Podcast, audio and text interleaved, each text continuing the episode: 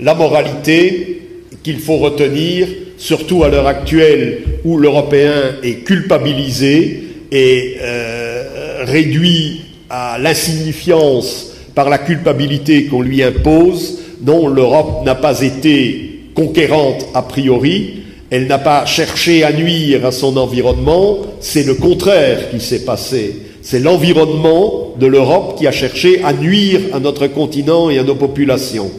Nous avons été une civilisation assiégée et nous sommes très curieusement en train de redevenir une civilisation assiégée. Le phénomène euh, des migrations à partir de l'Espagne, de Lampedusa ou des îles grecques le démontre parfaitement.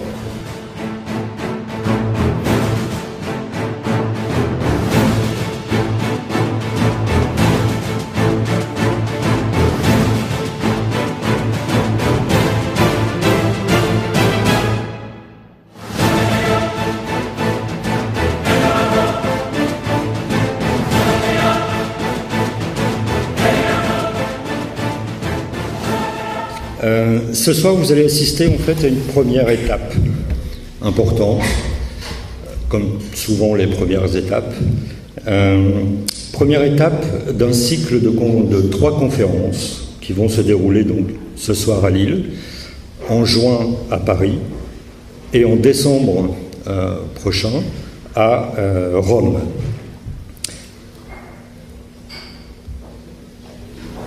Ce cycle de conférences va avoir pour euh, issue de produire un ouvrage collectif.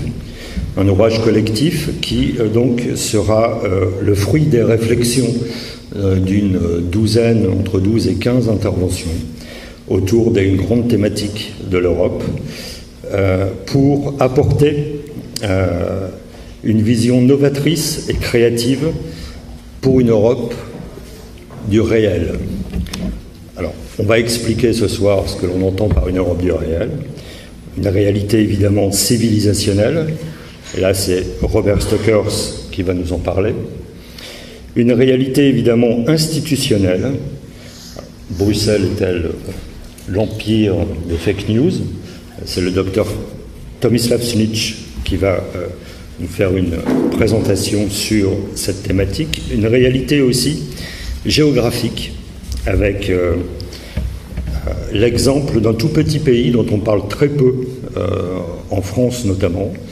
euh, qui est la Moldavie, euh, qui est très importante. On va développer ça donc avec Pierre-Antoine Plaquevent, qui remplace au pied levé Yuri Rochka, qui a dû rester à Chisinau, la capitale de la Moldavie, pour des raisons de santé. Et Pierre-Antoine, donc, qui est également euh, le fondateur d'un cercle euh, qui s'appelle Les Non-Alignés, qui va nous présenter notamment les rencontres de Chisinau, la capitale euh, de la Moldavie, et qui vous expliquera donc l'intérêt géostratégique de ce tout petit pays. et ensuite, pour conclure, avant de passer aux questions du public, une réalité donc institutionnelle également, avec les élections qui ont eu lieu en Italie dimanche dernier, où là on va parler euh, donc des résultats des nouvelles alliances qui ont eu lieu, euh, euh, qui ont donné donc les résultats dont Alessandro Sansoni, journaliste italien, va nous présenter donc son point de vue par rapport à ces résultats. Alors pour commencer, nous allons sans plus tarder, essayer de définir ce qu'est notre Europe. Là, c'est Robert Stokers qui va vous faire une présentation, qui est donc géopolitologue, historien, historien, j'ai envie de dire, de notre longue mémoire européenne, et qui va donc nous donner sa vision de l'Europe.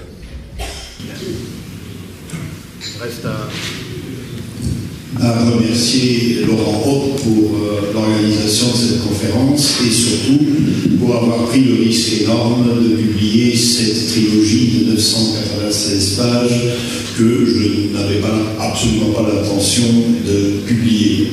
Alors, je vais tâcher d'être bref puisqu'il s'agit essentiellement pour Laurent Hoppe de promouvoir cette initiative qui fut la sienne et pour il a pris un très gros risque. Alors, qu'est cette trilogie? Cette trilogie tente euh, de définir ce qu'est notre continent européen, porté par une population dont on repère les traces au moins euh, depuis 30 000 ans ou un, petit peu moins. Alors c'est une géopolitique et c'est une civilisation qui procède de cette population. C'est une géopolitique parce qu'il y a un territoire au départ qui a été euh, euh, habité par une population ténue à la, fin de la préhistoire, au début de la protohistoire, et on a tenté de localiser exactement, avec la plus grande exactitude possible, où se trouvait ce territoire matriciel des peuples européens ou des peuples indo-européens, comme on le dira à partir du XIXe siècle. Pour les uns, l'espace initial de cette population était en Europe centrale, c'est la thèse qu'adoptaient essentiellement les germanisants. Pour les slavisants et pour euh, des penseurs ou des chercheurs baltes comme Maria Gimbutas, c'était un espace qui se trouvait au nord de la mer Noire, au nord de l'espace pontique et qui correspond plus ou moins à l'Ukraine actuelle. Ça, c'était la vision des slavisants et euh, des chercheurs, des chercheurs et des archéologues baltes. Ensuite, euh, Kilian, plus récemment, dans les années 80, situait euh, cet ensemble européen à la fois sur l'Europe centrale et sur l'Ukraine actuelle, parce que, disait-il, et là je résume, vous, vous en pensez bien, j'ai 25 minutes pour résumer 30, 30 000 ans d'histoire, c'est un petit peu peu, mais tous les noms des fleuves et tous les noms des animaux euh, sont communs à toutes les langues européennes sur, cet espace, sur ce double espace centre-européen et, disons, pour faire simple, actuellement ukrainien. Donc, si je prends la matrice centre-européenne des germanisants, euh, dont, étaient mes professeurs, puisque j'ai appris l'allemand pendant six ans dans les universités belges, euh, la matrice centre-européenne apparaît insuffisante. On peut constater qu'au cours de l'histoire, il y a eu effectivement une projection de ces peuples européens vers, vers l'Asie, vers l'Orient. Si je ne perçois l'Europe que au départ de sa matrice centre-européenne. Et si je dis que cette matrice est la seule valable, je corrobore l'enclavement. Que s'est-il passé? Nous avons été une société enclavée qui s'est désenclavée. Je vais expliquer cela. C'est ça la, chose la plus importante qu'il s'agira de retenir aujourd'hui. Si je pense une Europe réduite à ce qu'elle est aujourd'hui, réduite, disons, au territoire de l'Union européenne, je risque l'implosion. Je risque l'implosion. Pourquoi? Parce que dès le début de l'histoire des peuples européens, il y a une projection par les peuples cavaliers vers l'Iran, vers l'Inde, vers le Xinjiang ou Turkestan chinois, euh, où on a découvert des momies, et chose curieuse, ces momies elles ont été conservées, on voit les visages, et ce sont des visages qu'on pourrait rencontrer dans la rue ici, et elles sont vêtues de tartans celtiques. Bon, ensuite, euh, d'autres archéologues repèrent des traces sur les côtes du Pacifique, au Japon même, voire en Indochine. Des traces ténues, mais des traces tout de même. Donc le cheval aurait été domestiqué à l'est de la Slovaquie actuelle ou en Ruthénie subcarpatique Grâce à la domestication du cheval, il y a la technique du chariot. Donc beaucoup d'archéologues anglo-saxons parlent de la technique du chariot, du char de combat, qui va porter justement tous ces peuples euh, jusqu'au fin fond de l'Asie. Donc la proto-histoire de nos peuples est une proto-histoire que je qualifierais euh, d'eurasiatique. L'Antiquité, euh, elle aussi, l'Antiquité, qui reste le modèle de notre histoire, qui reste le modèle de toutes nos théories politiques, l'Antiquité montre, avec Alexandre le Grand, bien entendu, l'exemple parfait d'une expansion vers le Grand Est, reste aussi le modèle impérial qui a fait rêver tous les souverains européens, à commencer par Charles Quint et Philippe II.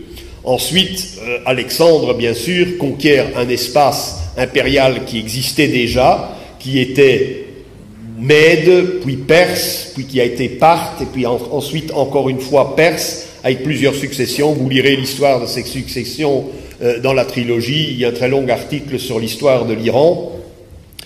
Euh, et puis nous assisterons à un choc entre cet empire, ou ces empires situés sur l'Iran, sur le territoire de l'Iran actuel, et l'empire romain. Ensuite le choc entre la Perse et Byzance, et ensuite, à l'intérieur même de la civilisation islamique, le choc entre l'Iran, qui deviendra chiite petit à petit, tout en gardant une matrice zoroastrienne, et euh, l'Empire ottoman, qui lui fera le pari euh, d'être le champion de l'islam sunnite. Donc nous, nous, voyons sur les mêmes frontières, encore et toujours aujourd'hui en Syrie et en Irak, on voit ce choc entre euh, l'impérialité qui se situe sur le territoire iranien et l'impérialité qui se situait sur le territoire byzantin ou le territoire romain. Donc l'enjeu, c'était la Mésopotamie et l'Arménie, du moins entre Rome et la Perse, et, mais les espaces de réserve, l'espace où l'on recrutait de nouvelles élites, de nouveaux cavaliers, de nouveaux militaires, l'espace germanique pour les Romains, l'espace centra-asiatique pour les Perses, restait euh, européen. Quel fut notre destin le plus tragique? C'est que vers 250 avant l'ère chrétienne, une matrice unique, donc les Huns, les Mongols, les Tatars, les peuples turcs, vont se cristalliser au niveau de la Mandchourie au nord de la Chine. Et ils vont glisser progressivement vers l'ouest euh, ce qui va provoquer la chute de l'Empire romain sous le choc d'Attila et des Huns, mais aussi l'effondrement du pôle germanique en gestation, du pôle visigothique qui était en gestation justement dans le territoire que l'on appelle l'Intermarium aujourd'hui, le territoire qui va de la Suède à la mer Noire. Donc le Moyen Âge, et le Moyen Âge à mauvaise réputation, probablement de manière très injuste, parce que notre Moyen Âge a produit des formes culturelles qui sont indépassables, mais le Moyen Âge a mauvaise presse parce que l'Europe était justement enclavée, elle était réduite à la petite péninsule qu'elle était, euh, euh, à l'époque, elle n'avait pas de, projection vers l'Afrique, elle n'avait pas de projection vers, euh, vers l'Orient perse, elle n'avait pas de projection vers l'Inde, elle était résolument enclavée. C'est un professeur alsacien, Zalman, qui va parler du désenclavement. L'histoire de l'Europe, à partir de Charlemagne, c'est la tentative de se désenclaver. Donc ce n'est pas une tentative de faire du surplace, pour prendre une image un petit peu simple, de faire de l'Europe tout entière une sorte de village d'Astérix qui ne vit que sur lui-même. Alors, le désenclavement de l'Europe, ben, la figure emblématique de ce désenclavement, c'est Marco Polo. Marco Polo va aller jusqu'en Chine, il va rapporter un tas d'informations, un tas de techniques nouvelles euh, vers l'Italie. Et le deuxième désenclavement, ben, c'est Ivan le Terrible, tsar de Russie, qui, sous l'impulsion de marchands scandinaves et anglais, va reconquérir la Volga déboucher sur la Caspienne et reprendre un contact euh, par là terrestre vers l'Orient. Donc ce sont ces convergences que je veux souligner et que je voudrais toujours souligner, ces convergences dans, le dans, dans les politiques et dans les stratégies de désenclavement de l'Europe. Ensuite, euh, euh, le désenclavement se fera non pas par l'Orient, puisque l'Empire ottoman, énorme puissance, plus grande puissance militaire de l'époque au XVIe et au XVIIe siècle, va bloquer le, le, désenclavement, se fera par la mer, il se fera par l'Amérique. Euh, L'Amérique va apporter le poumon nécessaire pour financer les expéditions de Charles Quint à Tunis, pour financer toutes sortes d'expéditions espagnoles dans l'ensemble de l'espace méditerranéen. Donc de 1492, découverte de l'Amérique, à 1620, au moment où les puritains anglo-saxons, les puritains anglais et hollandais sont chassés euh, d'Angleterre parce qu'ils y le désordre, euh, nous avons un désenclavement par l'Amérique. La moralité qu'il faut retenir, surtout à l'heure actuelle où l'Européen est culpabilisé et euh, réduit à l'insignifiance par la culpabilité qu'on lui impose, dont l'Europe n'a pas été conquérante a priori, elle n'a pas cherché à nuire à son environnement, c'est le contraire qui s'est passé. C'est l'environnement de l'Europe qui a cherché à nuire à notre continent et à nos populations. Nous avons été une civilisation assiégée, nous sommes très curieusement en train de redevenir une civilisation assiégée. Le phénomène euh, des migrations à partir de l'Espagne, de Lampedusa ou des îles grecques le démontre parfaitement. Ensuite, la modernité, l'époque moderne, l'époque que l'on qualifie de moderne après la découverte de l'Amérique, euh, est un début, c'est un début de riposte, mais il est extrêmement dur. Il faudra attendre 1683 et la défaite de l'Empire ottoman devant Vienne pour que euh, euh, l'Europe reprenne un certain souffle et amorce son, une sorte de renaissance au XVIIIe siècle, XVIIIe siècle, où les puissances non européennes restent absolument importantes. L'Iran reste un empire, l'Afghanistan en est un pendant une vingtaine d'années au XVIIIe siècle. La Chine et l'Inde font 35% du, de l'économie mondiale à cette époque-là. Donc, euh, avant Waterloo, euh, jusqu'à Waterloo, la Chine et l'Inde jusqu'à la, congrès de Vienne, jusqu'à l'effondrement de l'Empire napoléonien, la Chine et l'Inde euh, représentent 35% de euh, l'économie mondiale. Ce n'est pas l'Europe, ce n'est pas l'Amérique. Donc euh, pour la Chine, je trouve, et j'explique que ça a été une erreur fondamentale de détruire l'Empire chinois au XIXe siècle. Il faut ajouter, oui, c'est un chapitre qui ne figure pas dans la trilogie, la date de 1756, euh, je voudrais qu'on la retienne avec un historien écossais qui s'appelle Maclean. C'est le début du cycle des guerres mondiales, à partir de la guerre de Sept Ans, où la France perd l'Inde et perd le Canada face à l'Angleterre qui domine les mers. Nous avons le cycle des guerres mondiales. Toutes les guerres qui se déroulent à partir de ce moment-là se dérouleront sur plusieurs continents. Donc à la fois, la guerre de sept ans se déroule à la fois en Europe, euh, en Amérique, au Canada et en Inde. Donc euh, ça, c'est un aspect, bon, mais comme euh, je n'ai que 25 minutes, il me reste 5 ou 6 minutes.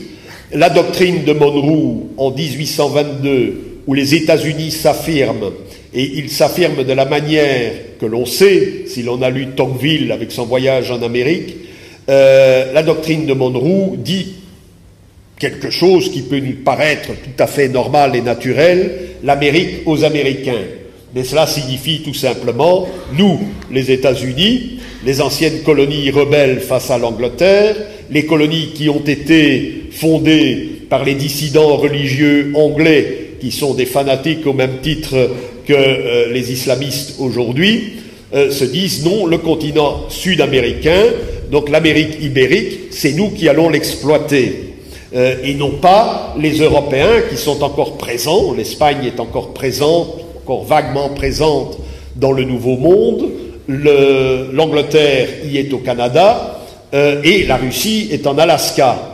Donc face à cette Amérique en gestation, il faut avoir eu à l'époque un culot monstre, le président Monroe a eu un culot monstre, d'affirmer une sorte de souveraineté américaine sur l'hémisphère occidental face à la coalition de puissance qu'a été la Sainte Alliance pendant une quinzaine ou une vingtaine d'années en Europe. Une Sainte Alliance qui était eurasiste avant la lettre, puisqu'elle s'étendait de l'Atlantique jusqu'au Pacifique, puisqu'elle comprenait l'ensemble de l'Empire russe d'Alexandre Ier.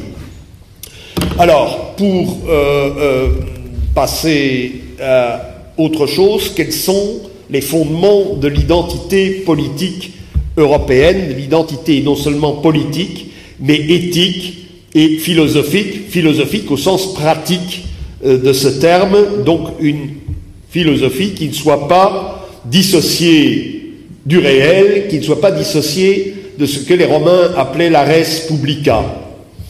Donc il y a Aristote, je ne vais pas faire un cours sur Aristote, je rappellerai simplement la figure du spoudaios. Le spoudaios pour Aristote dans l'éthique à Nicomaque, qui est un livre qu'il faut avoir à portée de main, tout Européen doit avoir, tout Européen qui se respecte doit avoir l'éthique de Nicomaque à portée de main.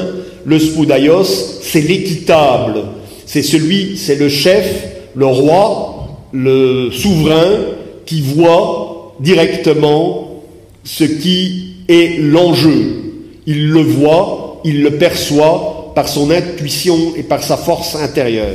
Cela revient exactement à ce que l'on a constaté chez ces peuples cavaliers de la proto-histoire qui vont donner le zoroastrisme fondé euh, les, empires européens d'Inde et euh, d'Iran, c'est un chef charismatique qui s'entoure d'un comitatus, d'une chevalerie qui, qui lui est entièrement dévouée et qui fait le bien, qui fait, dit la tradition iranienne qui est reprise dans la messe catholique dans le temps, mais où les gens ne font même plus attention, avoir de bonnes pensées, de bonnes paroles et de bonnes actions.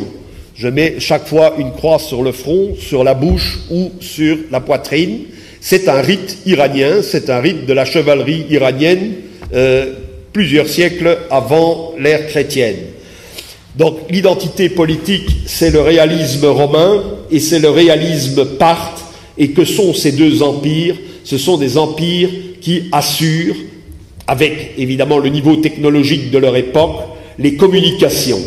Or, euh, que voit-on aujourd'hui? C'est que le monde atlantiste tente de saboter la politique chinoise ou la politique du président Poutine qui vise à renforcer le système de communication sur la masse continentale eurasiatique. Euh, c'est une politique, bien sûr, romaine et parthe. Euh, L'Empire parthe avait ses routes et il avait son réseau d'hôpitaux. J'en reparlerai dans deux minutes. Euh, euh, c'est une politique qui vise à avoir pour pilier de l'État, pour pilier de l'Empire, l'éducation, la médecine, et si je dis la médecine, ben, l'Empire iranien avait ce système d'hôpitaux euh, le long de ses routes, système d'hôpitaux qui ont été repris par les croisés, et si vous allez tout près de l'île, à, à Lessine, sur la, la 8 ou l'autoroute A8, vous visiterez un hôpital qui a été construit au XIIIe siècle par un chevalier revenu euh, des croisades et qui avait pu observer ce système iranien via, euh, les troupes kurdes qui lui faisaient face en Palestine. Donc l'éducation et la médecine sont comme par hasard euh, battues en brèche à l'heure actuelle je ne vais pas faire le procès de l'éducation nationale en France ou en Belgique euh, ou même ailleurs en Europe aujourd'hui avec les pédagogies complètement délirantes. Euh, je ne ferai pas le procès de, de la gestion des hôpitaux et de la médecine en évoquant les grandes souffrances du personnel médical partout en Europe, mais c'est le résultat du, national, du, néolibéralisme, c'est le résultat du néolibéralisme, et c'est pourquoi M. Plaquevent vous expliquera quelle fut euh, la teneur du dernier colloque de, de qui se veut un anti-Davos, qui veut proposer une, euh, une forme, une théorie de l'économie qui soit complètement différente de celle que nous subissons aujourd'hui.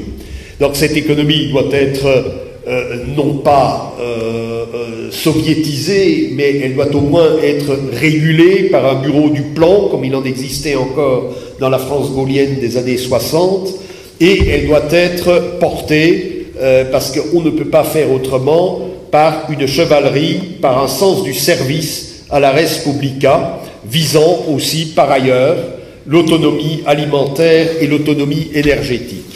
Donc là, et je conclus, l'Europe est une géopolitique, car il faut avoir la conscience aiguë de la position de notre patrie commune européenne sur la planisphère, sur une planisphère bien entendu, puisque Mercator, qui crée la planisphère au XVIe siècle, le fait avant la découverte des pôles. Aujourd'hui, bien sûr, les pôles sont importants puisque la balistique permet de les franchir allègrement et l'aviation, après la Seconde Guerre mondiale, est capable aussi d'englober l'Arctique dans euh, les stratégies, euh, dans, la, géostratégie des grands États. Elle est une civilisation, qui repose sur l'idée formulée par Carl Schmitt, l'idée de nomos, le terme nomos est évidemment amphibologique, ça veut dire en linguistique qu'il peut avoir des, significations sémantiques multiples. Il peut signifier beaucoup de choses. Il signifie, entre autres choses, chez Carl Schmitt ou chez les Grecs dont il s'inspire, naturellement il s'inspire d'Aristote, puisque euh, son idée de, pouvoir charismatique est directement calquée de, la, vision du Spoudaios qui est contenue dans l'éthique à Euh, c'est le nomos, c'est l'organisation des communications, c'est l'organisation de l'éducation, l'éducation de la population, et cela est vraiment ce que l'on peut appeler le politique pour un théoricien comme Julien Freud. Mais le politique, c'est aussi le brave général von Karl von Clausewitz, qui, euh, lors de l'effondrement de la Prusse, va créer toutes les conditions d'une rénovation de l'État, les conditions d'une rénovation de l'État, dont vont s'inspirer tous les États qui vont être défaits au cours de l'histoire à la suite de la bataille de Waterloo. La France de 1871 s'en inspirera, elle créera toutes sortes de réseaux pour euh, retrouver une, souveraineté pleine et entière. L'Allemagne en 1918, avec sa révolution conservatrice, va faire de même, et l'Europe après 1945 aurait dû faire de même, et seul De Gaulle, qui a lu Clausewitz quand il était prisonnier à Ingolstadt pendant la Première Guerre mondiale, est un lecteur de Clausewitz, il va donner l'inspiration à Raymond Aron, qui va écrire probablement le livre le plus lisible aujourd'hui sur la pensée de ce petit cadet prussien qui était à Valmy à 12 ans et qui sera à Waterloo euh, une vingtaine d'années après, euh, mais qui va mourir du choléra à Varsovie euh, lors de la première révolte de Pologne où la Prusse intervient aux côtés de la Russie.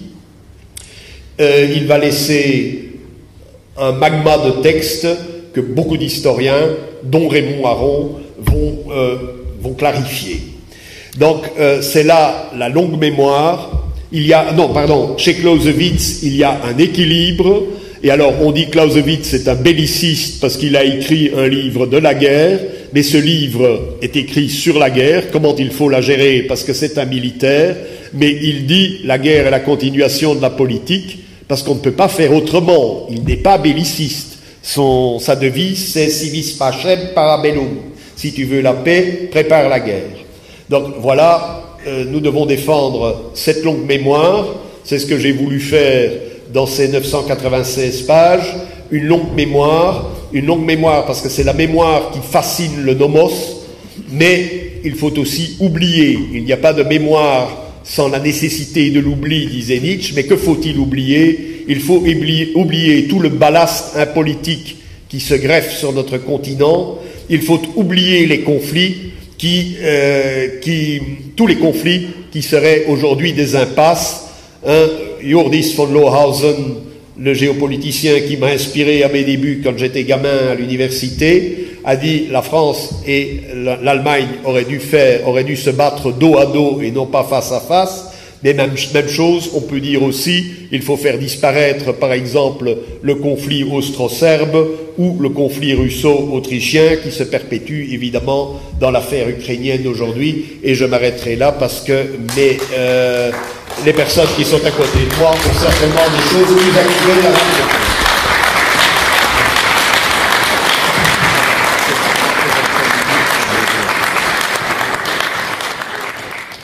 les Allemands ont commencé eux aussi à utiliser le terme de fake news, le met entre guillemets bien sûr, vous savez, mais ils préfèrent le terme Lügenpresse. Lügenpresse veut dire au pied de la lettre la, presse, la, presse mensongère ou la presse à mensonge. Oh, il y a un problème. Vous savez que l'AFD, nos collègues, quelques-uns quelques manifestants qui ont porté les affiches adresses derrière avec les grands titres nous, wir sind gegen Lügenpresse. Nous sommes contre le Lügenpresse. Le problème, c'est que le Lügenpresse est très, fut très utilisé pendant l'époque du Troisième Reich. Alors, vous savez, la langue, la langue allemande est vraiment une langue tout à fait spécifique que j'admire parce qu'elle est très riche. Mais le problème, c'est que c'était un langage qui fut très, très, très compromise. Vu le fait, notamment avec Lügenpresse, ça rime à la merveille avec Judenpresse. Vous savez ce que ça veut dire Judenpresse C'était le terme qui était très populaire dans l'Allemagne, même avant, même dans la République de Weimar, dans les journaux nationalistes et national-socialistes, etc. Donc c'est pour cette raison que cette Lügenpresse, je ne serais pas étonné du tout qu'il soit, sera bientôt, euh, comment dirais-je, considéré comme un, comme un, comme un crime, comme un, d'utiliser le terme. D'utiliser le Lügenpresse, et il va disparaître.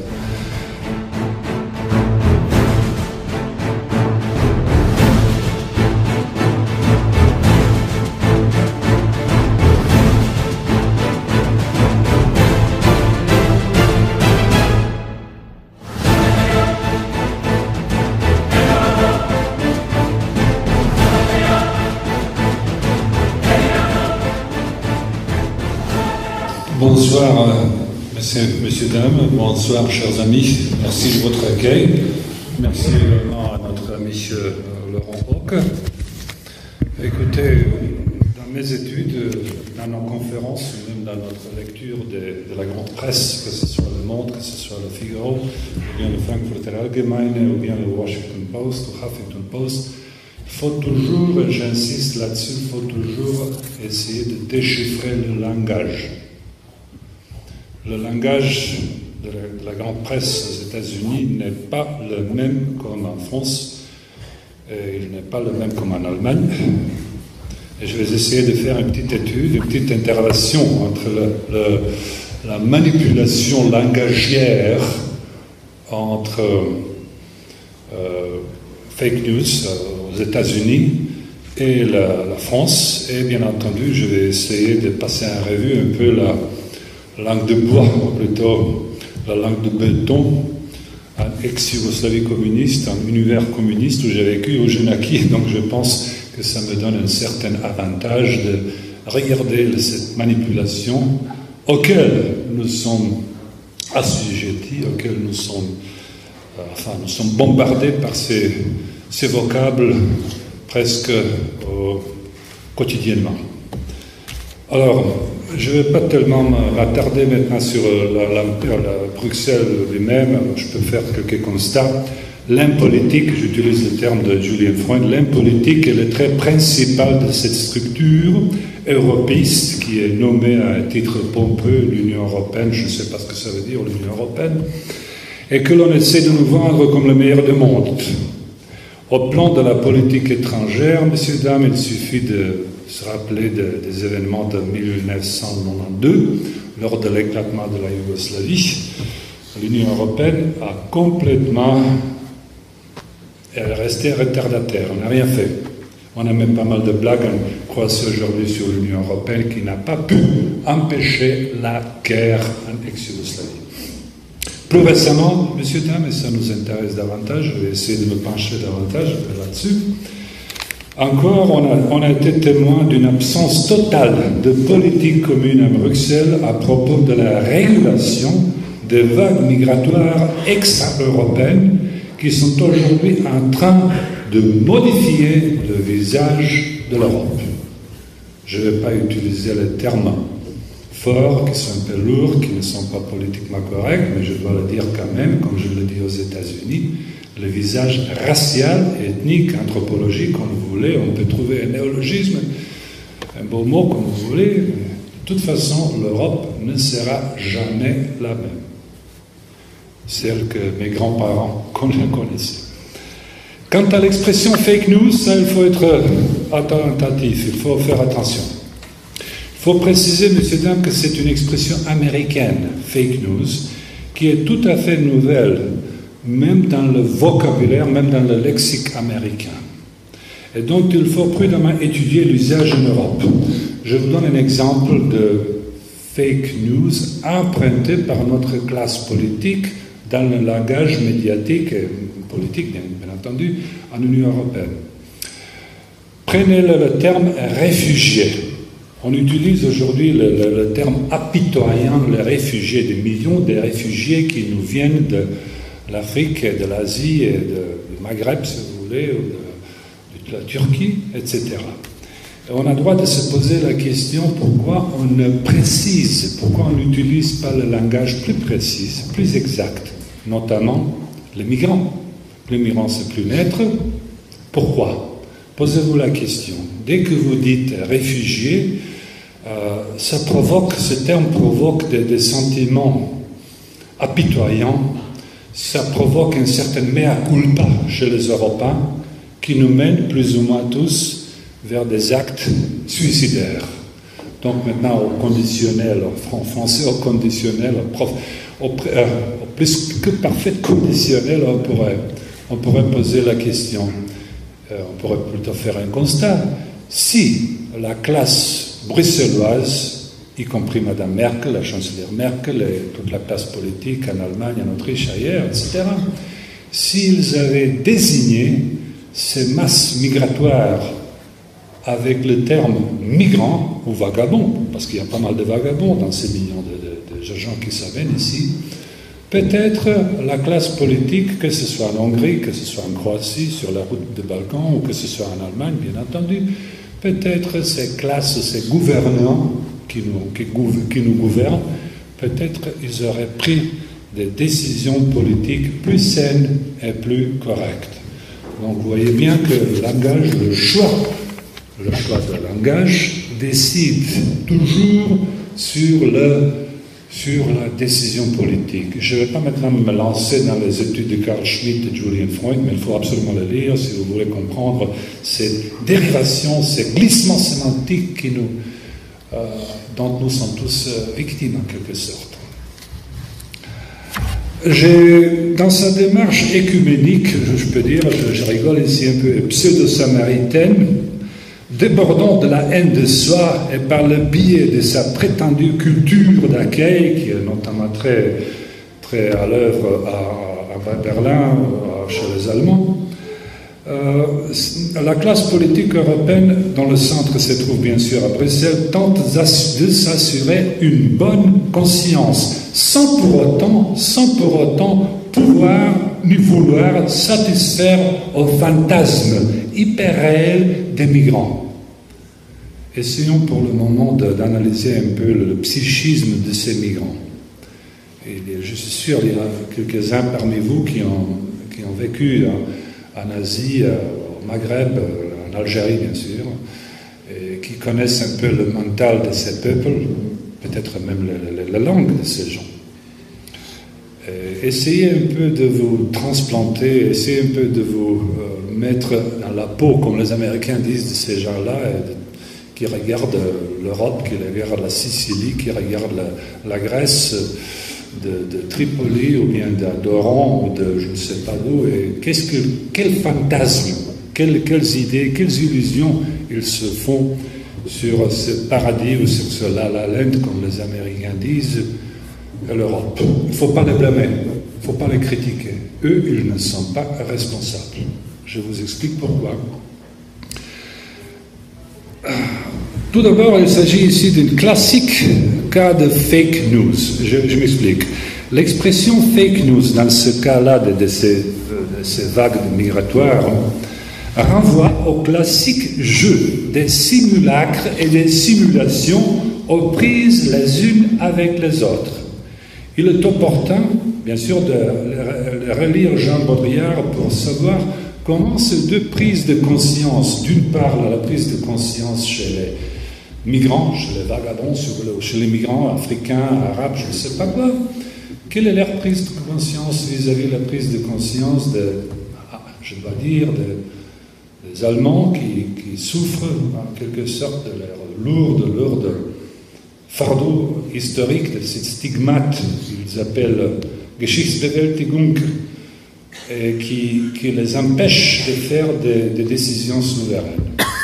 En plus, c'est, au niveau psychologique, c'est tout à fait euh, compréhensible. C'est pas excusable, mais c'est compréhensible. C'est pour cette raison que les Allemands, toutes les classes, toutes les, toutes les, toutes les parties, tous les, tous les gouvernants en allemand, ils doivent se faire, ils doivent être plus catholiques que le pape. C'est pour cette raison qu'ils doivent faire la surenchère avec cette culture d'accueil. Et bien entendu, c'est la politique générale plus ou moins dans toute, à Bruxelles. Bien entendu, il y a quelques divergences, il y a quelques, euh, comment dirais-je en bon français, divergences, on peut dire, en ce qui concerne la Hongrie, la Tchéquie, la Slovaquie, en quelque sorte en Autriche. On pourrait en parler éventuellement demain ou plus tard le soir.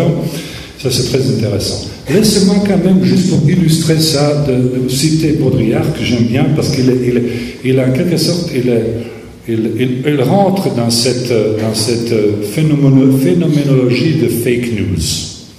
Voilà la citation.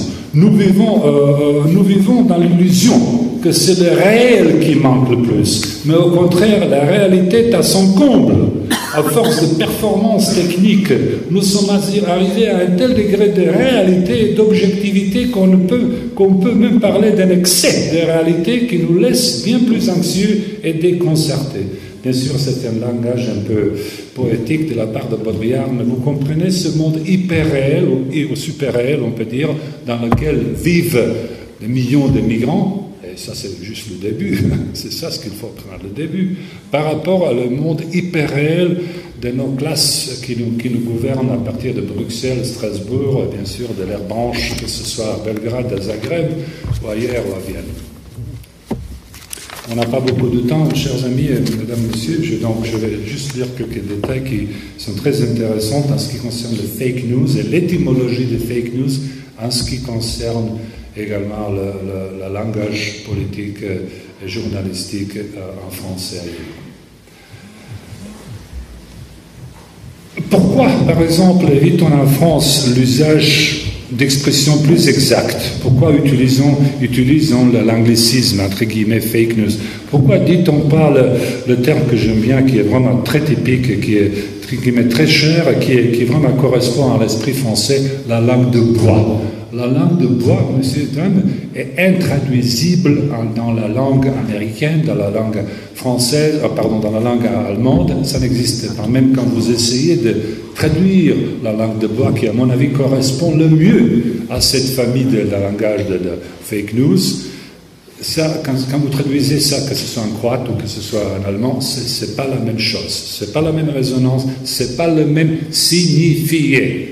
Et je me pose la question, pourquoi au lieu d'utiliser le fake news et jouer aux Américains, je ne sais pas quoi, pourquoi on n'utilise pas la langue de bois ou la pensée unique? Voilà le terme, la pensée unique, qui est intraduisible en anglais, qui est intraduisible en allemand. On peut bien sûr utiliser les, oui, oui, on peut utiliser en allemand quelques termes, mais ce n'est pas la même chose. la pensée unique, c'est un terme explicitement français, qui est très beau, qui est malheureux, enfin la pensée unique est tragique et désastreux, mais c'est un terme qu'il faut utiliser au lieu d'utiliser, euh, de rabâcher le terme fake news. Pourquoi fake news? J'arrive. La marque des systèmes, la marque de tous les systèmes tyranniques, d'ailleurs, je n'aime pas utiliser le terme totalitaire. Voilà, messieurs, dames, je ne sais pas si vous aviez pensé. Le terme totalitaire, stato totalitario, était tout à fait euh, neutral. Il était, il était descriptif dans les années 20.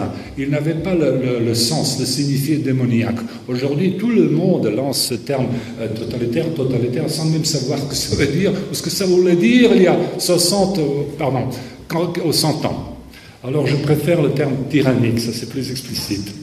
Malgré le fait qu'il y a des bons ouvrages sur le totalitarisme par Claude Paulin, mon collègue, vous connaissez Claude Paulin, il a fait de, bons ouvrages sur le totalitarisme, mais je préfère la tyrannie. Donc je m'excuse pour, euh, pour faire ces, ces, comment dirais-je, ces aventures dans la, dans la, manipulation langagière, mais il faut absolument le savoir. Aujourd'hui, bien sûr, on, utilise le terme, le langage fleuri d'une part et le langage démoniaque d'autre, qui regorge de mots et d'expressions abstraites et vagues telles démocratie, droit de l'homme, tolérance, humanisme, diversité, intégration, intégration, etc. Aux États-Unis, il y a pas mal de termes, peut-être que vous connaissez le terme qu'on utilise tout le temps sur toute la longueur de l'onde, c'est le hate speech. Ça s'utilise en France le langage de la haine, mais c'est pas la même chose. Le hate speech en Amérique a signifié, surtout pour quelqu'un qu'on va le jeter en, prison, hate speech a, une signifié, une connotation bien précise. Quand vous essayez de le traduire, c'est pas, ça donne pas la même chose. Donc, je vous, si vous avez l'occasion, surtout les étudiants parmi nous, s'il vous plaît, faites des, études comparées de la sémiologie, sémiologie comparée la sémiotique, comme on dit. C'est très important. le terme fake news a une forte dose ironique. Fake news est un mot composé qui veut dire, qui veut dire tout et rien à la fois, et que l'on peut donc utiliser n'importe où pour, et pour jeter le discrédit sur n'importe qui. Ce terme a été récemment popularisé par le président américain Donald Trump dans ses ripostes aux invectives lancées contre lui par la grande presse américaine. Comme il fallait s'y attendre, le système en Amérique, y compris le système à Bruxelles, et le système libéral court, et son pendant européen, à Strasbourg, qualifie de fake news ce qui est contre lui et ce qui avance les nombreux critiques du système afin de mieux cracher sa fragilité politique d'aujourd'hui, et par voie d'extension, le système, soit à Bruxelles, soit à Washington DC, soit à Strasbourg, a récemment fait adopter des lois en Allemagne surtout contre les introuvables distributeurs ou diffuseurs, on pourrait dire, de fake news, c'est-à-dire contre les utilisateurs de, euh, Facebook, etc. Et vous savez ce qui s'est passé, c'est pas une blague. Euh, euh, le prénom de Maas, comment c'est le, le Maas le Heiko. Heiko Maas, c'est le, chef de la police. Le ministre de l'Intérieur. Le ministre de l'Intérieur, voilà. Il deviendra ministre des Affaires étrangères. Voilà, bientôt, merci, il va, il va devenir bientôt. Et c'est le gars lui-même qui a, qui a promis cette loi. Alors lui-même, son Facebook account a été bloqué.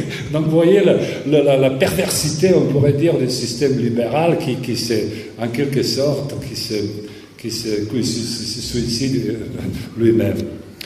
Encore une fois, il nous faut, messieurs, dames, souligner la nécessité d'un bon apprentissage de langue de désinformation qui émane du système, ou plutôt de la nouvelle langue de bois utilisée par l'Empire et ses scribes, que ce soit dans le monde, dans la libération, ailleurs. Il faut toujours regarder qui écrit ces phrases, quel langage il utilise, white supremacist ou les racistes, néo-racistes, qu'est-ce que ça veut dire? En Croatie, par exemple, je peux vous dire, quand vous appelez quelqu'un facho, ça n'a pas la même, la, même signification démoniaque que, comme en France ou en Allemagne. Parce que chez nous, vous savez, même quand vous dites, dites vous êtes, je suis fier d'être Oustachas, c'est un signe de prestige. Bon, j'ironise un peu, mais je vous dis quand même que vu le fait qu'on a eu la guerre, vu le fait qu'on a passé à travers le communisme, je vais revenir tout de suite, ces termes, ces, signifiants ont un autre signifié, beaucoup plus modeste, je peux dire beaucoup plus neutre. Ils n'ont pas encore, jusqu'à présent, ils n'ont pas encore euh, rejoint, comment dirais-je, le, domaine de, la démonologie, comme en France ou comme en Allemagne surtout. Euh, tout court, en Amérique, l'expression fake news appartient au langage populaire plutôt. Hein, c'est pas hein, pas de la langue soignée. En américain, le terme fake peut être utilisé à la fois comme verbe, substantif et adjectif, ce qui lui donne bien sûr une marge de manœuvre beaucoup, beaucoup plus large que ses synonymes et les adjectifs false ou phony. Ça, c'est l'adjectif pour fake, mais c'est pas la même chose. False ou phony. Le terme, à mon avis, si on euh, traduit le, terme fake, news, je pense que le terme factice euh, serait peut-être le meilleur. Factice. C'est pas la même chose comme faux. Factice, c'est quelque chose qui est mimé. On le simulacre de Baudrillard. Pensez à Baudrillard, monsieur, dame. Ça, c'est un simulacre. C'est pas tellement négatif. Esprit de fabrication. Euh, l'adjectif et le substantif américain fake renvoient au monde des simulacres et non seulement au mensonge dans la vie politique, au point qu'on pourrait utiliser la traduction française de nouvelles, de nouvelles factices au lieu de nouvelles euh, bidons. ça, bidon, ça c'est un terme qui, qui, est beaucoup plus convenable.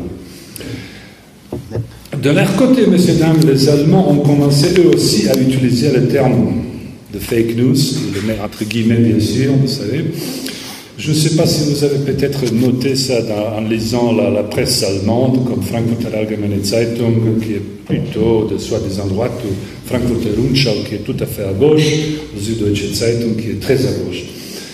Euh, les Allemands, euh, le met entre guillemets, ce terme allemand, euh, mais ils préfèrent le terme Lügenpresse. Lügenpresse veut dire au pied de la lettre la, presse, la, presse mensongère ou la presse à mensonge. Or, il y a un problème. Vous savez que l'AFD, nos collègues, quelques-uns de, quelques de manifestants qui ont porté les affiches adresses derrière avec les grands titres nous, wir sind gegen Lügenpresse. Nous sommes contre la Lügenpresse. Le problème, c'est que la Lügenpresse est très, fut très utilisée pendant l'époque du Troisième Reich. Alors, vous savez, la langue, la langue allemande est vraiment une langue tout à fait spécifique que j'admire parce qu'elle est très riche. Mais le problème, c'est que c'était un langage qui fut très, très, très compromis. Vu le fait, notamment avec Lügenpresse, ça rime à la merveille avec Judenpresse. Vous savez ce que ça veut dire Judenpresse, c'était le terme qui était très populaire dans l'Allemagne, même avant, même dans la, République de Weimar, dans les journaux nationalistes et national-socialistes, etc. Donc c'est pour cette raison que cette Lügenpresse, je ne serais pas étonné du tout qu'elle soit, qu'elle sera bientôt, euh, comment dirais-je, considérée comme un, comme, un, euh, comme un crime, comme un, D'utiliser le terme. D'utiliser le Lügenpresse, il va disparaître. Euh, donc, Monsieur Dame à toute vitesse, Bien sûr, on peut mentionner ici les grands écrivains qui est connu, George Orwell, je vous conseille de le lire. En ce qui concerne les, États-Unis, bien sûr, il y a quelques écrivains qui ont très bien dépisté ces, architectes de fake news. Je peux faire, euh, je pense que ce sera trop subjectif, quel est le grand avantage de Donald Trump? Bon, il n'est pas un grand intello, ça se, connaît, c'était pas un grand euh, connaisseur de disons Schopenhauer, de Sophocle, ne sait pas peut-être ce que ça veut dire le sens du tragique, mais, mais il a fait vraiment une chose unique, vraiment historique. Il a en quelque sorte détruit l'invincibilité du libéralisme. Quel est, le, principal pilier du libéralisme? C'est ce qu'on nous a enseigné dans, dans les écoles c'est la presse, la soi-disant presse Or, maintenant, c'est même le New York Times. L'autre jour, il y avait un article. Euh, pourquoi, why is uh, Trump a fascist? Why has so many fascist supporters? C'est-à-dire, même la, presse libérale, c'est les, les architectes de, l'opinion, soi-disant libre, sont aujourd'hui sous l'attaque. Et en quelque sorte, ça peut nous aider parce que ça nous encourage, ça nous remonte la morale. Au point que, écoutez, même le terme comme fasciste ou facho ou nazi ou nazion sont tellement banalisés au point que ça ne veut absolument rien dire. Ça, c'est ma thèse principale. Et ça, je peux dire, grâce en quelque sorte également à Trump, grâce également à cette démolition des termes de, la prose utilisée par les, par les grands, grands journaux aux États-Unis. Je dois faire un petit décalage, il me reste encore quelques minutes. Je dois juste regarder un peu sur le langage communiste, hein, parce que, que je connais fort bien. Pour s'apercevoir, pour s'apercevoir de l'instabilité grandissante du système, que ce soit ici ou ailleurs ou en Amérique, et de fake news, il nous faudrait esquisser quelques parallèles avec l'ancien univers communiste d'Europe de l'Est et jeter un coup d'œil sur son vocabulaire politique. Nombreux sont les ouvrages en français, messieurs, dames, qui traitent des aberrations sémantiques dans l'univers ex-communiste. Vous n'avez qu'à lire l'humanité de euh, Marché dans les années 60-70, donc vous allez voir le même langage comme moi quand j'étais gosse en ex-Yougoslavie. On pourrait citer quelques auteurs que vous devez connaître, que j'admire quand même, de leurs ouvrages, tels Alain de Benoît, qui, qui connaît très bien la métalangue, la métalangage communiste, y compris bien sûr Alain Besançon. Vous connaissez Alain Besançon, il a fait de très bons ouvrages sur, sur langue, la langue de bois communiste et les manipulations langagières. Et bien sûr, lisez, un peu avec un peu de retard, Alexandre Zinoviev. Zinoviev, qui est traduit une bonne traduction française, russe, et qui, parle de ce homo soviéticus et de, de sa syntaxe et de sa morphologie. C'est obligatoire pour tous les étudiants qui font de la linguistique, surtout s'ils s'occupent du langage de cette propagande. Voilà, je, préfère le terme la propagande ou l'intox. Pourquoi utiliser fake news? L'intox, voilà, on est tous des victimes de l'intox, que ce soit ici, que ce soit ailleurs aux États-Unis. Et même ce qui est même pire, je n'ai pas, pas le temps pour ça de vous dire, en tant qu'ancien prof aux États-Unis, ce qui est tragique, c'est que c'est le langage également de fake news ou de fake récit, fake, fake histoire, fake victimologies, victimologie, fake victimaire, les récits victimaires, voilà, je ne vais pas rentrer dans le détail, vous savez, à quoi je me réfère. Dans, tous les, dans toutes les écoles, au, collège américain, en Amérique, pas en Amérique, également en Allemagne, également, c'est pas seulement la grande presse qui nous ment, c'est également les grands professeurs, les grands titrés qui nous mentent également, surtout en histoire, en sciences politiques, en histoire, même en littérature. Or, quelques détails sur la. J'ai moi-même écrit quelques articles documentés sur le langage communiste en Yougoslavie. Vous, plus tard, si vous voulez, je vous donne mes coordonnées. J'ai fait quelques traductions du français en anglais ailleurs. Et articles qui ont été publiés en français. Ce qui frappe, ce sont les nombreuses similitudes, similitudes entre le langage médiatique et juridique utilisé à l'heure actuelle en Occident, notamment à Bruxelles et à Washington, et le langage officiel que l'on utilisait naguère en Europe communiste.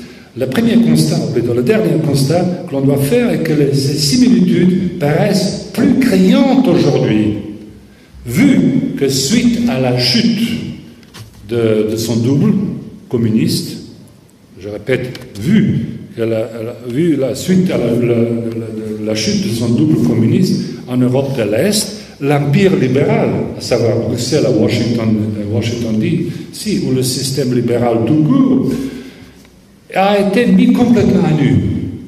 J'explique. le système où l'empire libéral, ou bruxellois, ne peut plus se cacher derrière ces anciens faux ou fake discours anticommunistes comme pendant l'époque de la guerre froide, qui furent son bagage principal pour se donner la légitimité.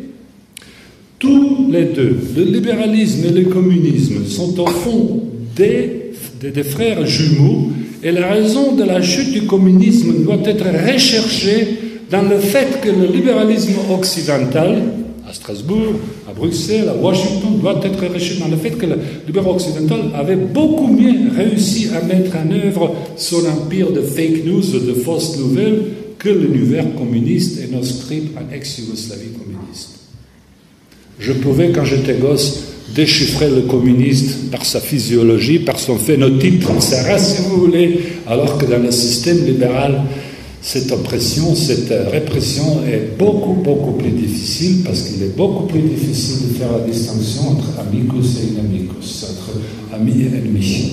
En Yougoslavie communiste, on faisait, moi je, suis citadin, on faisait des blagues parce qu'on pouvait dépister un flic communiste et à partir de 200 mètres, on peut dire, on faisait des blagues, ben, ben voilà, c'est un co-communiste, tu peux le voir d'après ses chaussures, d'après ses godasses, ce gars-là. Hein.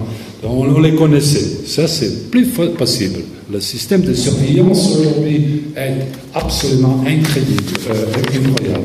Je viens donc terminer, il me reste deux minutes.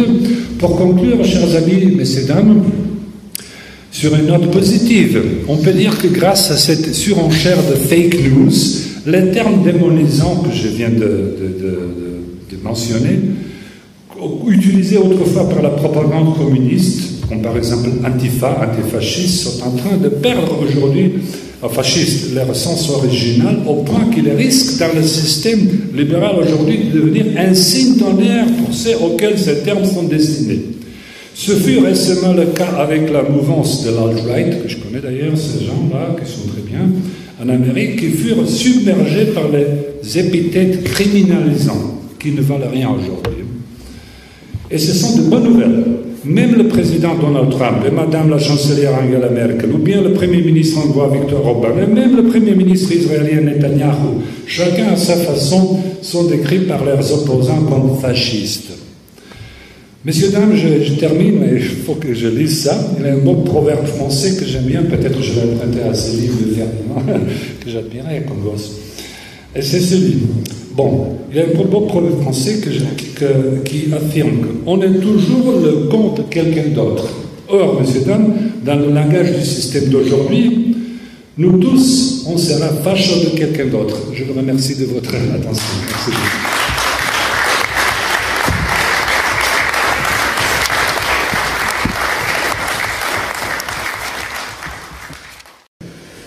Montre que les stratèges anglo-saxons sont les maîtres les plus fins, les plus pervers et les plus expérimentés dans l'art de stimuler le nationalisme partout dans le monde selon leur avantage impérial et au grand malheur des peuples aveugles utilisés dans ces manœuvres géopolitiques sales et sanglantes.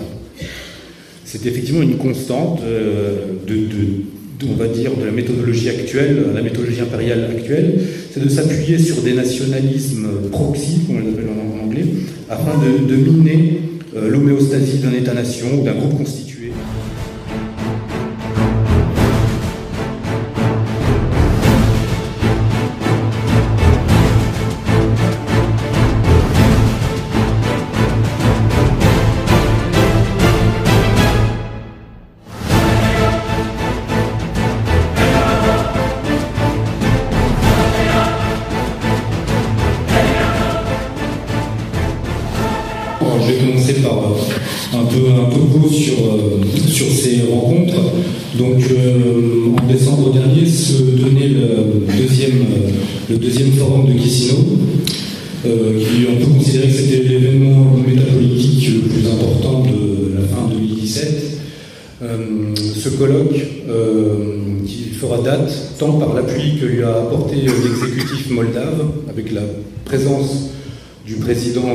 De Moldavie, de République de Moldavie, Igor Dodon, que par la qualité de ses participants et de leur intervention.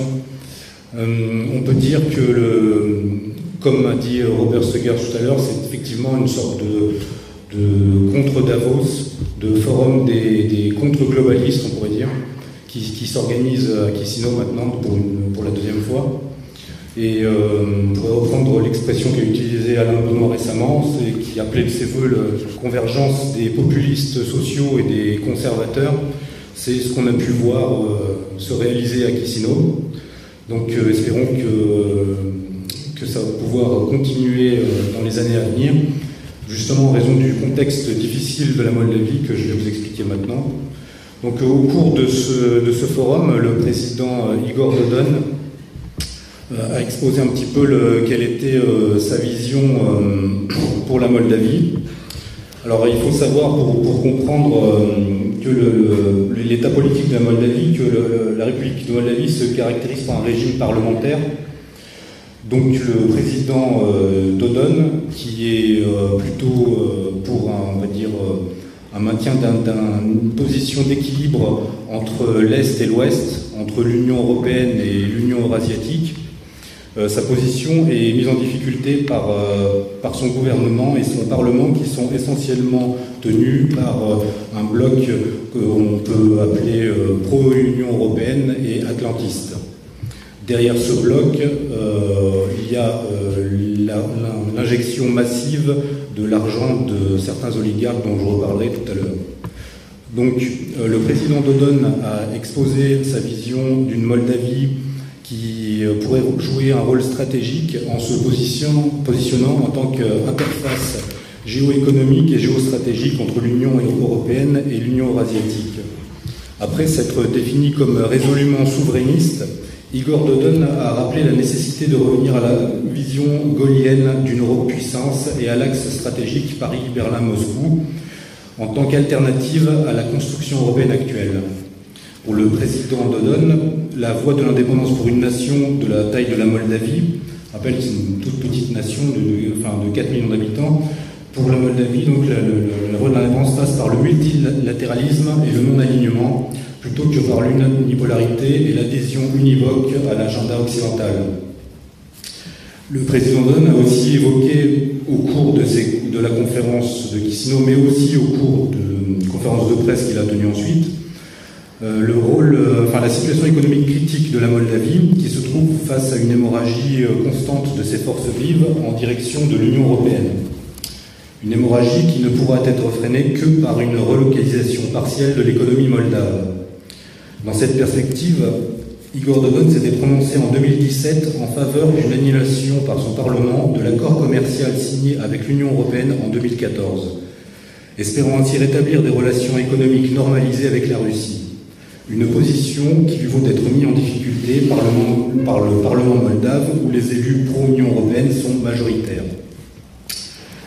Pour le président Dodon, seul un patriotisme économique stratégique est en mesure de transcender les différences culturelles internes de la Moldavie et les tensions identitaires que pourraient être tentées d'attiser les forces du globalisme. Alors là, on, a un risque euh, de, scénario un petit peu proche de ce que, de ce que connaît l'Ukraine tragiquement depuis plusieurs années, peuplée d'une population russophone nombreuse et d'une grande minorité russe, la Moldavie peut connaître un scénario de type ukrainien, à savoir une agitation politique envers un président jugé trop proche de la Russie, agitation qui pourrait être suivie de provocations interethniques attisées depuis l'étranger.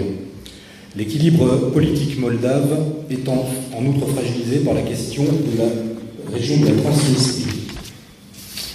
Alors, dans ce, dans ce contexte, euh, je vais évoquer aussi donc, le, rôle d'un oligarque euh, moldave très puissant qui s'appelle Vlad Plahotniuc, euh, dont les manœuvres visent à destituer le président moldave, Igor Dodon, qui est en fait, qui est devenu de fait le principal, le principal opposant à l'intégration forcée dans le bloc euro-atlantique.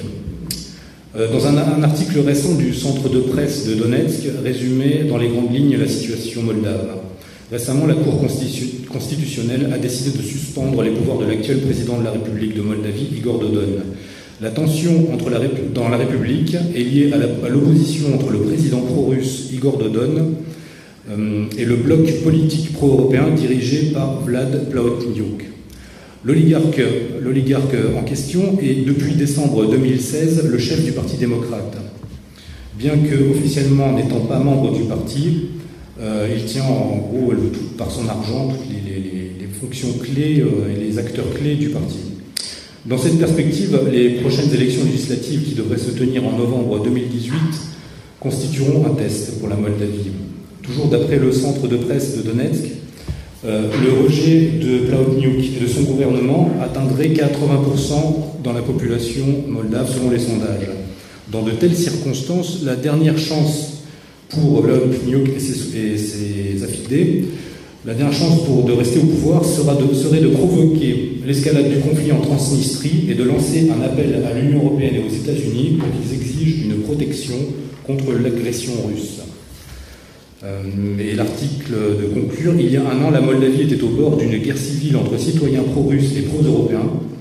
Compte tenu de l'augmentation significative des sentiments pro-russes dans le pays ces dernières années, nous ne pouvons pas exclure le scénario ukrainien en Moldavie. Alors, euh, en enquêtant un petit peu à celle-là, j'ai découvert que enfin, se rajoute un facteur clé qui est très important à comprendre. Euh, c'est l'enjeu énergétique. Euh, la Moldavie se trouve aujourd'hui, alors déjà pour situer géographiquement, la Moldavie se trouve aujourd'hui sur une des lignes de fracture de la, de la tectonique géopolitique contemporaine qui voit se confronter unipolarité et multipolarité. Petit État d'environ 4 millions d'habitants, la Moldavie est enclavée entre la Roumanie, qui est une pièce majeure du containment de la Russie par l'OTAN, et l'Ukraine, dont on connaît la situation actuelle. Une situation qui place d'emblée la Moldavie comme un pivot stratégique majeur des enjeux géopolitiques de la région. Donc le, facteur important énergétique, euh, se trouve être la présence massive de réserves de gaz dans le sous-sol moldave. Sur ce sujet, le président Dodon, à nouveau, s'est confronté contre son gouvernement en mars 2017. Il a ainsi demandé de rendre public les dessous de la concession qu'aurait accordé le gouvernement moldave à la société américaine Frontera Resources International. D'après cet accord, le gouvernement moldave céderait une partie de son territoire, euh, principalement la région autonome de Gagaouzi, pendant 50 années extensibles. Ceci afin de permettre à la société américaine d'effectuer des prospections visant à identifier des sources de pétrole et de gaz de schiste présentes dans le sous-sol moldave. Alors, lorsque l'on connaît les risques liés à l'extraction du gaz de schiste, les inquiétudes du président Dodon sont plus que légitimes à l'échelle d'un pays de la taille de, la Moldavie. Dans ce domaine, le ministère de l'écologie moldave aurait par ailleurs évité de publier précisément la partie de l'accord relatif à la méthodologie d'exploration des sols. Euh, cette concession a en outre été accordée à la société Frontera sans que les organes de la région autonome de Gagauzie en aient été informés. Un détail, enfin plus qu'un détail, une chose importante à noter, c'est que le fondateur de cette société de prospection Frontera Internationale est Steve Nicandros, l'un des membres influents et importants de l'Atlantic Council, qui est l'un des think tanks atlantistes les plus, les plus influents, un think qui coopère régulièrement avec l'Open Society de George Soros sur ce qui touche aux affaires est-européennes.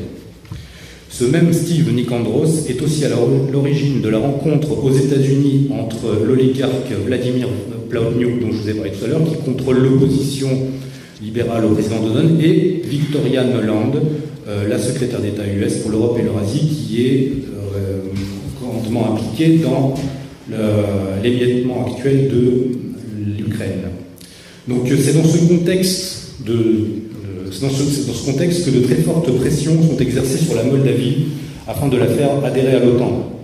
Là encore, c'est le, seul président qui est en opposition avec son gouvernement. Euh, le ministre de la Défense euh, étant favorable à une intégration progressive de la Moldavie dans l'OTAN, là où Igor Dodon est, selon ses termes, opposé à l'entrée de la Moldavie dans l'OTAN et à d'autres alliances militaires, et à la participation de soldats et officiers à des opérations militaires à l'étranger. Sur cette question, un article récent de Yuri Roska, qui devait être présent ici et qui est très impliqué, qui est un, acteur clé hein, de la politique euh, euh, moldave. Donc sur cette question, un article récent de, Yuri Roska nous offre une mise en perspective éclairante. Donc il resitue dans le contexte, on va dire, euh, de toute la région. Il explique, après avoir convaincu Saakashvili, le président de Géorgie, de mesurer son potentiel euh, militaire avec celui de la Russie en 2008. L'aventure s'étant conclue par la perte de deux parties du territoire national géorgien, territoire devenu des sujets de droit international et des protectorats de Moscou. Après cela, après avoir incité ensuite le nouveau régime de Kiev à des actions imprudentes en 2014 qui ont entraîné des hostilités militaires massives, les pertes humaines considérables, la, prise de la péninsule de, Crimée par la Russie et la sécession de facto des régions orientales du pays, aspirant à être séparées de, de l'Ukraine, les stratèges américains ont atteint leur objectif. La Géorgie et l'Ukraine ont été amenés à détériorer leurs relations avec la Russie, ceci au détriment de leurs propres intérêts nationaux ce qui les a amenés, ce qui les a conduits au besoin de demander la protection américaine face aux dangers russes. Une manœuvre habile qui s'insère dans un ensemble de procédés plus larges, comme le rappelle encore Yuri Roska, L'histoire montre que les stratèges anglo-saxons sont les maîtres les plus fins, les plus pervers et les plus expérimentés dans l'art de stimuler le nationalisme partout dans le monde selon leur avantage impérial et au grand malheur des peuples aveugles utilisés dans ces manœuvres géopolitiques sales et sanglantes.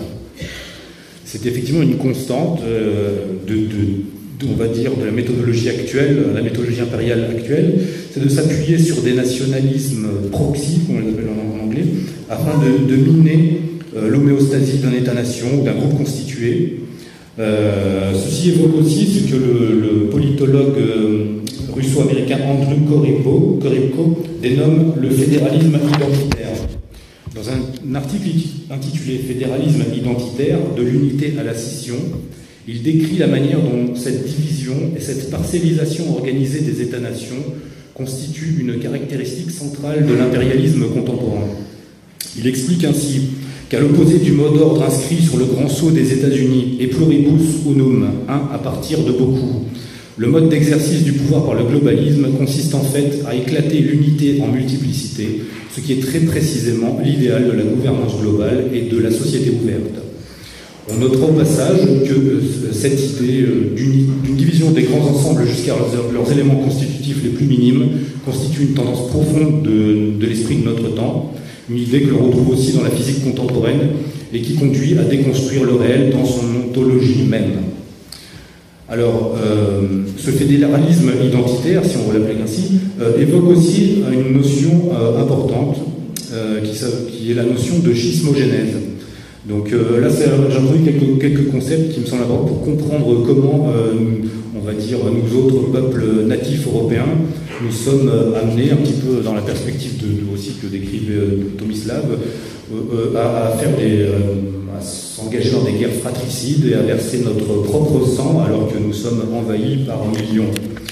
Donc ce, concept utilisé en ethnologie, fut théorisé par l'anthropologue Gregory Bateson, un auteur qui, ça c'est important de le noter, tout comme Karl Popper, inspire les vues sociologiques de George Soros. George Soros parle moins de Bateson et plus de Popper, mais euh, il en parle dans un livre au titre évocateur qui s'appelle Opening Soviet System, qui n'a pas été traduit en français, où George Soros explique l'influence qu'ont eu sur sa pensée et son action les travaux de l'anthropologue Gregory Bateson et principalement son livre Vers une écologie de l'esprit.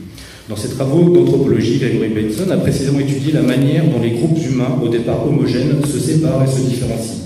C'est donc partie de ce domaine de recherche que sera tirée la technologie politique qui permet aux forces de la société ouverte de fracturer et de remodeler les nations et les groupes humains selon leur agenda. L'Empire avance ainsi en divisant, en fracturant, en émiettant, en pulvérisant les peuples, les États et les valeurs qui les fondent. Rappelons qu'après avoir servi dans le renseignement militaire américain durant la Seconde Guerre mondiale, comme anthropologue au sein de l'ancêtre de la CIA, Gregory Bateson deviendra l'un des pères de la cybernétique, une discipline centrale de l'ingénierie sociale. Tout cela pour rappeler que l'impérialisme contemporain peut avoir recours à différentes stratégies euh, qui, ont été employées en Ukraine, qui le sont actuellement en Moldavie, euh, stratégies qui couvrent le plus large champ possible, depuis l'aide humanitaire et l'appui aux groupes minoritaires, ça c'est la tendance Soros, jusqu'à l'agression militaire pure et simple, en passant par toutes les nuances possibles de l'ingérence. La Moldavie est en ce sens l'un des nombreux théâtres d'opérations contemporaines, pour les forces de la société ouverte, et donc un cas à observer de près. Et ce qui est intéressant, on va dire, c'est que euh, pour la, pour dire pour la première fois, alors je sais, toutes ces tendances, faut se dire une chose, on a souvent l'impression, on se dit oui, ce qu'on fait, bon, on, est, on se réunit, on fait des conférences, mais par exemple, quand il y a quelque chose comme le forum de Kissino, c'est observé et analysé de très près par euh, les analystes euh, globalistes qui euh, font une veille permanente de tout ce qui existe en termes de, politique et de possibles résistance à, leur projet. Donc l'idée que des antiglobalistes d'Europe entière, même du monde entier, euh, se réunissent en un point précis où euh, l'Empire est en train d'actionner ses manœuvres, me semble euh, une logique que nous devrions répéter dès, que c'est possible. développer en ce sens aussi, donc dans le même esprit, je pense, ces conférences de Lille, puis celles qui viendront ensuite à Rome et ailleurs. Donc euh, voilà ma conclusion, euh, je vous la livre. Donc euh, voilà, face à cette fracturation organisée de nos populations, de nos territoires, de notre, sol, de notre sol, de notre sang et aussi de notre esprit par les divisions interreligieuses exacerbées de l'extérieur, que faire? Donc je pense que c'est précisément ce qui est en train de se dérouler à Kissino, c'est-à-dire créer les outils métapolitiques de notre émancipation à savoir les outils d'influence médiatique auxquels euh, nous, travaillons depuis plusieurs années, les, des instituts de recherche, peut-être même, pourquoi pas, des, chambres de commerce non alignées qui mettraient en rapport des, acteurs économiques qui voudraient euh, s'émanciper des, canaux classiques en la matière, afin de profiter des nouvelles euh, perspectives économiques qu'offrent les nouvelles routes de la soie et le développement de pôles économiques eurasiatiques c'est euh, l'esprit des rencontres de Kissino et aussi celle de ce soir, c'est-à-dire c'est créer du politique, comme le titre de notre conférence, là où les forces de la société ouverte veulent dissoudre le politique, veulent dissoudre l'économie, veulent dissoudre les valeurs euh, sociales, et ils veulent aussi dissoudre le, politique qui est le seul frein, d'une certaine manière, au libéralisme total et à la société ouverte euh, indéfinie. L'appui stratégique, en ce sens, l'appui stratégique de forces occidentales hostiles à la marche forcée vers la société ouverte est fondamental. La coopération Orient et Occident contre le Moloch globaliste est un impératif catégorique de notre temps. Et je conclurai en, en citant le penseur italien Julius Evola qui disait Il faut leur faire ce qu'ils veulent nous faire avant qu'ils ne nous le fassent. Merci.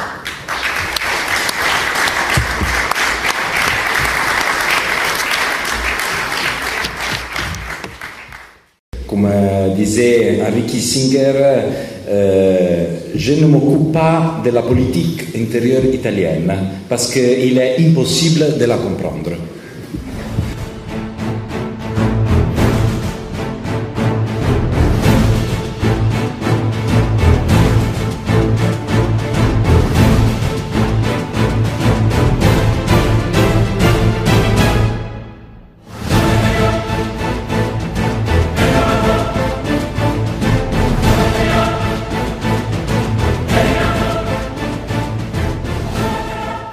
Situation italienne est centrale en Europe dans ce moment pour plusieurs raisons. Et, et, pour ça, je dois parler de moi, de, l'Italie. Et alors, euh, c'est un peu provincial, mais peut-être qu'il y a une chose intéressante aussi pour, les autres, pour les Français, pour tous les Européens. Euh, je m'excuse si je vais lire, mais mon français c'est pas euh, suffisant, suffisamment euh, bien pour, pour, parler comme ça, colloquial. Et, et la, la, la, question c'est aussi très difficile parce que, comme disait Henri Kissinger, je ne m'occupe pas de la politique intérieure italienne parce qu'il est impossible de la comprendre. Et cette, fois, le mot de prix euh, de, Kissinger, c'est vraiment correct. Parce que la situation politique italienne n'a jamais été aussi confuse qu'à la suite des élections de la semaine dernière. J'espérais vous donner euh, des, in, des indications valides pour, euh, pour, pour toute l'Europe, mais malheureusement, ce n'est pas comme ça. Euh, la situation politique italienne est, est, très confuse et la balkanisation du Parlement italien où aucun des trois pôles euh, centre-droite, centre-gauche et, et mouvement 5 étoiles ne dispose des chiffres nécessaires pour constituer une majorité dans ce moment. Et ça rend euh, extrêmement difficile de prédire euh, l'issue des consultations pour la formation d'un nouveau gouvernement que nous, a, nous allons faire la, la, entre trois semaines, trois semaines, je pense. Ce qui est maintenant apparu avec euh, une grande clarté, c'est toutefois la défaite du Parti démocrate, le Parti démocrate de Renzi, qui n'a obtenu que le 18, les 18% des suffrages, atteignant son niveau le plus bas historique, comme en France, le Parti socialiste. Les électeurs ont évidemment puni les politiques avec lesquelles les gouvernements de gauche ont géré ces dernières années les deux principales crises qui traversent l'Italie, qui sont la crise économique et la crise migratoire. En ce qui concerne la crise économique, malgré une situation économique internationale partiellement favorable, l'Italie continue d'afficher une croissance très limitée, égale à 1,5%. Un taux de chômage très élevé, en particulier chez les jeunes, et une économie réelle littéralement étouffée par la fiscalité la plus élevée en Europe, mais mon ami Laurent m'a dit aussi en France, plus ou moins, nous sommes sur le même euh, niveau de, de l'Italie, mais l'Italie un peu plus, malheureusement pour moi. Et, et aussi euh, par les politiques d'austérité liées à son appartenance à la zone euro. Un problème qui affecte principalement le sud de, l'Italie. Je suis de Naples et je connais très bien la situation évidemment, dont les conditions économiques sont actuellement plus ou moins les mêmes conditions de la Grèce. Euh, Peut-être aussi la, la Grèce va mieux, je pense. Quant à la crise migratoire, il suffit de dire que les gens sont littéralement exaspérés par une gestion du phénomène qui, ces dernières années, est un euphémisme le définir chaotique et irresponsable. En fait, pour obtenir une certaine flexibilité de l'Union européenne sur les comptes publics, Renzi a fait du pays une sorte d'immense centre d'accueil des flux humains méditerranéens. Si la route des Balkans était en quelque sorte fermée, offrant à la Turquie, à la Turquie 3 milliards d'euros pour, pour, pour, prendre centaines de milliers de réfugiés sur son territoire et empêchant l'accès la, à l'Europe, quelque chose de similaire a été négocié avec Rome, comme si Rome euh, c'est la, Turquie. Et ça, c'est comme si Rome et l'Italie ne pas euh, Europe. L'impact sur l'Italie a toutefois été dévastateur. Outre la présence dans les grandes villes, il convient de noter que les petites villes de la crête des Apennines, qui avaient perdu une grande partie de leur population ces dernières décennies, ont maintenant été littéralement redoublées par des migrants venus d'Afrique, hébergés par dizaines et centaines dans les centres d'accueil improvisés situés dans ces petits centres. Dans l'arrière-pays italien, du nord au sud, le grand remplacement est évident. évident. La défaite sans précédent de la gauche est le résultat de cette situation et correspond parfaitement à ce qui s'est passé dans le reste du vieux, du vieux continent, en France, mais aussi en Allemagne, etc. Donc, dans un cadre politique très confus, que euh, la, défaite de la gauche, c'est un fait certain. Et, mais il y a une autre certitude que, les, électeurs italiens du euh, le 4 mars nous donnent. Les Italiens ont voté massivement pour les forces anti-établissement, euh, punissant les formations politiques qui peuvent être encadrées dans ce que nous pourrions définir comme les partis uniques du politiquement correct. Si nous ajoutons euh, en fait euh, les votes de la Lega et du mouvement 5 étoiles, et aussi euh, les votes des frères d'Italie, euh, les anciennes alliances nationales, et aussi euh, un peu des de votes de, de, de Forza Italia aussi, euh, ce sentiment d'intolérance envers les forces politiques qui ont gouverné l'Italie au cours des cinq dernières années éprouvé par la majorité absolue des Italiens. Dans une interview accordée au Corriere della Sera, le principal journal italien, et publiée juste le matin des, des élections, Steve Bannon, euh, les, les, spin doctors identitaires, euh, les fameux spin doctors identitaires de Trump, a fait une prédiction qui depuis s'est montrée juste, prédisant une grande victoire, plus de 60% des forces anti-establishment. Dans l'analyse de Bannon, cette tendance de l'électorat italien, qui vote massivement pour les forces dites populistes, serait analogue à ce qui s'est passé aux États-Unis d'Amérique et qui a permis la victoire inattendue de, Donald Trump. Ce sentiment serait également répandu dans le reste de l'Europe, selon Bannon. En pratique, les pays profonds et fatigués de la primauté de la finance sur l'économie réelle, des impositions de Bruxelles, du manque de sécurité, de l'invasion chaotique et mal gérée des migrants. Donc, selon Bannon, dans ce scénario, pourrait éventuellement conduire à un gouvernement nettement souverain et eurosceptique, à condition qu'il construise finalement une grande alliance de toutes les forces populistes, c'est-à-dire Lega, c'est-à-dire Fratelli d'Italia, c'est-à-dire Forza Italia et aussi Mouvement 5 étoiles.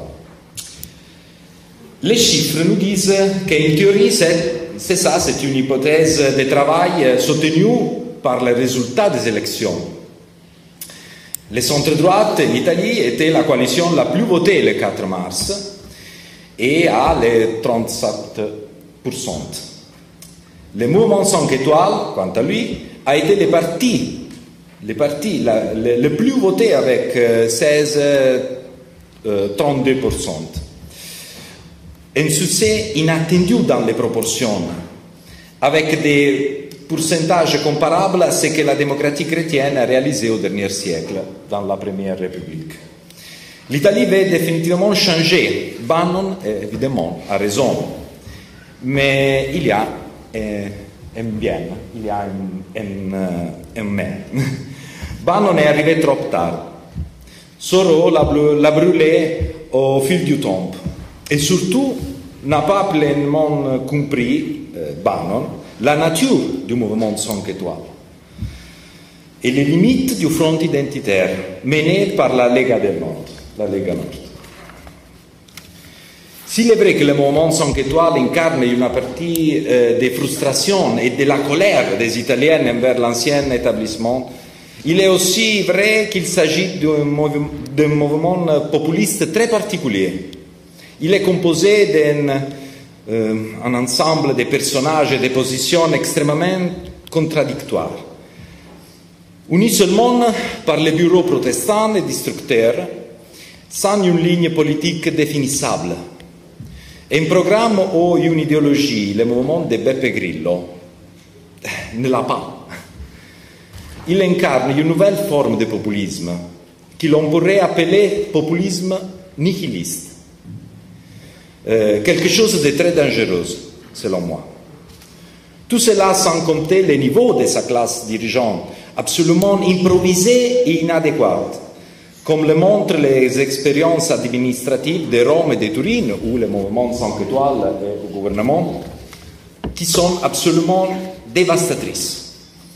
Enfin, l'hypothèse du Bannon ne tient pas compte du fait que le mouvement 5 étoiles euh, est un parti propriétaire dans la disponibilité de la Casaleggio Associati, qui est une société de lobbying et, euh, et de, de, de, de, communication dirigée par le fils euh, de Jean-Roberto Casaleggio, le gourou du mouvement 5 étoiles, ensemble à Beppe Grillo.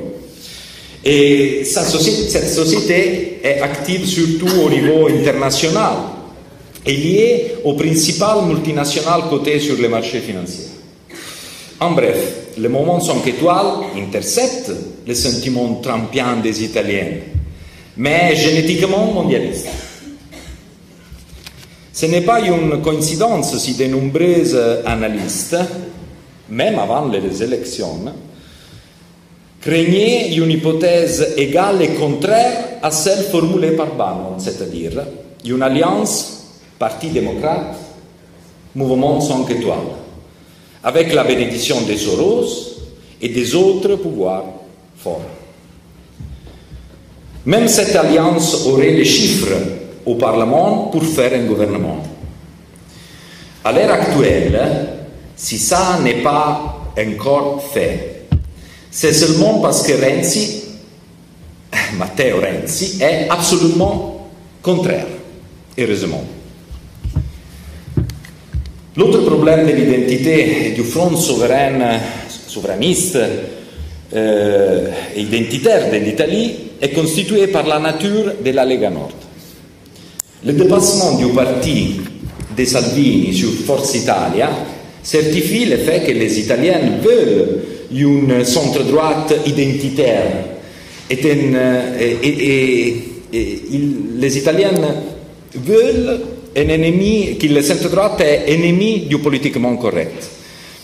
Aujourd'hui, Salvini exerce une véritable hégémonie culturelle sur le front conservateur, pas seulement sur le plan électoral. Mais le fait est que les tentatives de Salvini de faire de la Lega Nord un parti national euh, semblable à certains égards au Front National, euh, se heurte au fait que la Lega est, est encore perçue aujourd'hui comme un parti territorial. Pour les Italiens du Sud, il est difficile de voter euh, pour un parti qui, jusqu'à, jusqu'il y a quelques mois, s'est caractérisé par des déclarations hostiles contre nous, contre les méridionales, contre les, les habitants du Midi d'Italie. Euh, pour un Napolitain comme moi, euh, fille d'une des villes européennes avec plus d'histoire, de culture et de traditions, c'est tout simplement impossible de voter. Pendant six, six siècles de Frédéric II à l'unification de l'Italie, le Mezzogiorno, le Midi d'Italie, fu le premier État national d'Europe. Et Naples, une capitale seconde seulement à Paris pour la beauté, la culture et la taille. Pour beaucoup de méridionales, l'unité de l'Italie était en fait une colonisation de la Savoie et du Piémont des riches régions du Sud, mortifiées ensuite par l'État unitaire. Aujourd'hui, ce sentiment d'identité est très fort dans le sud de l'Italie. Et c'est pourquoi le centre-droite a perdu dans le Sud. L'offre politique, politique, du centre-droite n'est pas, euh, n'a pas un élément très important. Si au cours de ces années, une partie du Sud avait été construit spéculant à la Lega Nord, aujourd'hui le front identitaire italien serait gagnant et pourrait indiquer un chemin conservateur à l'ensemble de l'Europe. Pour diverses raisons, ça n'était pas, euh, euh, n'a été pas possible. Au sud, la droite ne connaissait ne pouvait donner une offre politique aussi crédible que celle présentée dans le nord d'Italie. La rage des citoyens du Sud, alors, il n'a rien trouvé de mieux que de se euh, défouler en donnant leur vote au centre Remédier à ces problèmes est un besoin qui ne peut plus être remis à plus tard, car si Milan est la capitale économique et Rome le centre institutionnel. Ce sont Naples et le Sud qui ont toujours historiquement décidé des destinées électorales de l'Italie. Que va-t-il se passer maintenant? L'Italie peut-elle vraiment devenir un avant-garde qui montre euh, la route pour euh, changer la nature de cette Europe que nous n'aimons pas euh, Je crains que cela soit très difficile pour le moment. si nous parvenons à éviter la dangereuse perspective d'un gouvernement PD sans étoiles, la chose la plus probable est qu'un soi-disant gouvernement du président soit formé.